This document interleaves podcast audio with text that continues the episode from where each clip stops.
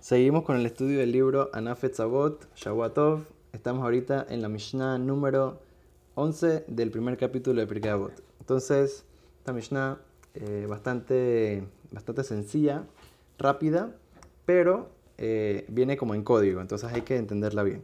La Mishnah dice lo siguiente, el gran rabino Abtalión, que habíamos dicho que era de los dos rabinos de el gran sabio Hillel Hazaken, que vamos a hablar de él eh, más adelante, si Dios quiere.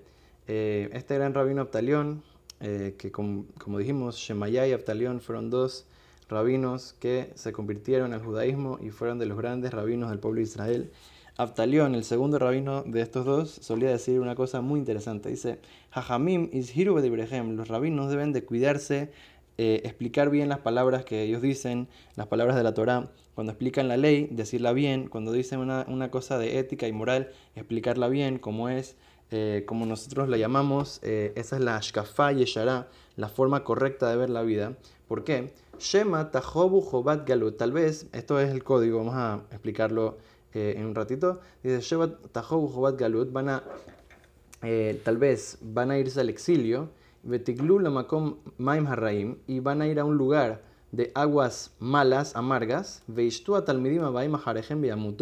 entonces después los alumnos que van a venir después van a tomar de estas aguas y van a morir porque son aguas amargas, venenosas. Y va a haber un desprecio en nombre de Dios en, este, en esta situación. Entonces vamos a entender qué es lo que está diciendo aquí Abtalión, qué es lo que está diciendo la Mishnah. Entonces dice, primero que todo, una persona tiene que entender, un gran rabino especialmente, que lo que uno dice es una cosa que la gente, eh, o sea, mientras más grande eres, eh, más en serio se lo toma y más, o sea, es una cosa que puede hacer más impacto. Y muchas veces eh, la gente le dice al otro, ah, mira, ¿sabes lo que dijo este rabino, lo que dijo esta persona grande, lo que dijo este líder comunitario? Entonces, tiene que tener cuidado con lo que se dice y la forma que se dice porque la gente la puede interpretar a veces mal eh, si no fue bien explicado.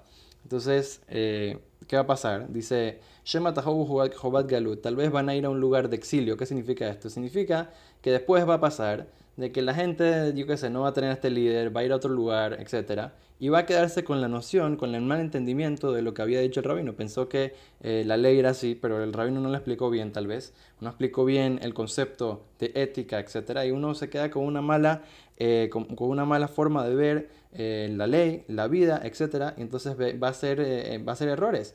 Porque va a agarrar y, el, y el, agua que dijimos aquí, el agua mala, ¿qué significa esta agua mala? La Torah es comparada con el agua. Como nosotros sabemos, la Torah es una cosa que nutre a la persona, que si la, si la persona no tiene eh, estudio de Torah, no cumple con la Torah, no cumple con las mitzvot espiritualmente, no puede vivir.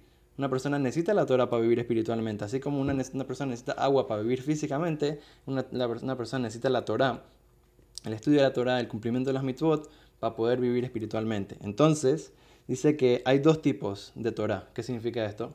Que hay un tipo de Torah que una persona lo hace con buenas intenciones para servir a Hashem, para poder conectarse con Hashem. Y hay otro tipo de Torah que una persona lo hace eh, para salir de paso, para tal vez hacerle daño a otra persona. Yo qué sé, yo sé más que tú eh, y entonces te puedo ganar y te puedo debatir y te puedo humillar, etc. Eso, eso es un tipo malo de la Torah. Y también hay veces que la gente estudia la Torah como ellos quieren interpretan la cosa de la ley como ellos quieren, interpretan la ética y la moral como ellos quieren, y de esa manera, entonces, eh, hacen lo que quieren. Entonces, ese es un tipo de Torah mala. Entonces, ¿qué, ¿qué, es lo que pasa? Si una persona, un rabino, una persona que está enseñando, no se cuida bien de decir las cosas claras, bien específico y todo bien, entonces, ¿qué va a pasar? Las aguas, la gente la va a agarrar y la va a convertir en agua mala, va a interpretar como ellos quieren y entonces, ¿qué va a pasar? Después se lo van a enseñar a la otra gente. Va, a enseñárselo a sus alumnos, a sus hijos, etc. ¿Y qué va a pasar? Viamutu, espiritualmente no les va a funcionar esta agua, esta Torah que, que queremos que funcione para, para que sea eh, para que les dé, eh, un, un eh, sentido de religión completo, correcto, en el camino de verdad que, nos enseñó Moshe Rabbenu, que, estudió la Torah de, de, en Har Sinai de Akadosh Baruj de Dios y se la pasó, transmitió de generación en generación hasta hoy en día. Entonces esa, esa Torah se puede distorsionar si una persona no, la estudia de la manera correcta, de una manera específica, de una manera bien explicada. Entonces al final, Nimtza Shem Shamaim Mithalel, dice la Mishnah, eso va a causar a un desprecio del nombre de Dios. Entonces tenemos que tener mucho cuidado siempre, como ha pasado varias veces de que una persona tal vez escucha algo mal y después se la enseña, dice, se la dice a otro, etc. Entonces tenemos que tener cuidado siempre cuando se, cuando se estudia, cuando se enseña, cuando se dicen las cosas, especialmente con una persona grande, explicar bien las, bien las cosas, dejarlo claro todo, para que de esta manera la gente sepa bien cómo funciona la ley de la Torah, la ética, eh, las mitzvot, etc. Y de esa manera podemos todos acercarnos a Kadosh Baruj que tengamos todos un Shavuot Tov Mevorach.